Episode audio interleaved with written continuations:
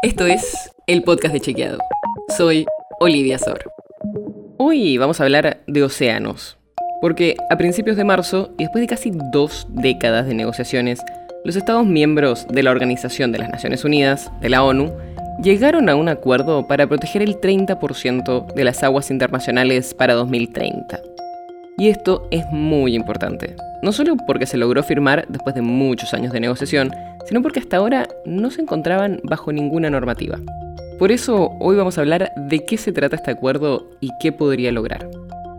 El llamado Tratado Global de los Océanos tiene como objetivo dar un marco legal para establecer grandes áreas marinas protegidas y así poder conservar la vida marina que está amenazada por el cambio climático, la sobrepesca y el tráfico marítimo. El objetivo es llegar al 2030 con una protección que alcance al 30% de las aguas que están fuera de la jurisdicción de cada país, que hasta ahora no tenían ninguna regulación. Este acuerdo permitiría que lo que se conoce como el agujero azul, que es la parte del océano que está a más de 500 kilómetros de la costa argentina y fuera de la zona económica exclusiva, pueda ser potencialmente protegida y ya no esté desregulada. Esto se volvió muy relevante porque hay organizaciones que denuncian que hoy en día este agujero azul está siendo explotado por industrias destructivas, como la pesca indiscriminada. Hay barcos pesqueros que se ubicarían en la milla 201, que es al final de la zona económica exclusiva de Argentina, para pescar sin control calamares, merluzas y merluzas negras. Para que tengas una idea, ahora de las aguas internacionales, que son más de la mitad de los océanos del planeta, solo el 1% está protegida. Voy de nuevo, solo el 1% de las aguas internacionales está protegida. Y el objetivo, como te contaba, es que ese porcentaje suba al 30% cuando termine esta década.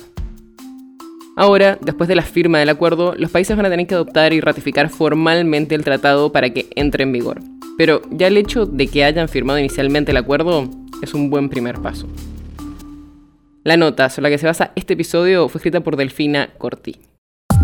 Si quieres saber más sobre esto y otros temas, entra a chequeado.com o seguinos en las redes. El podcast de Chequeado es un espacio en el que de lunes a viernes te contamos qué de lo que escuchaste o circuló es verdadero o falso.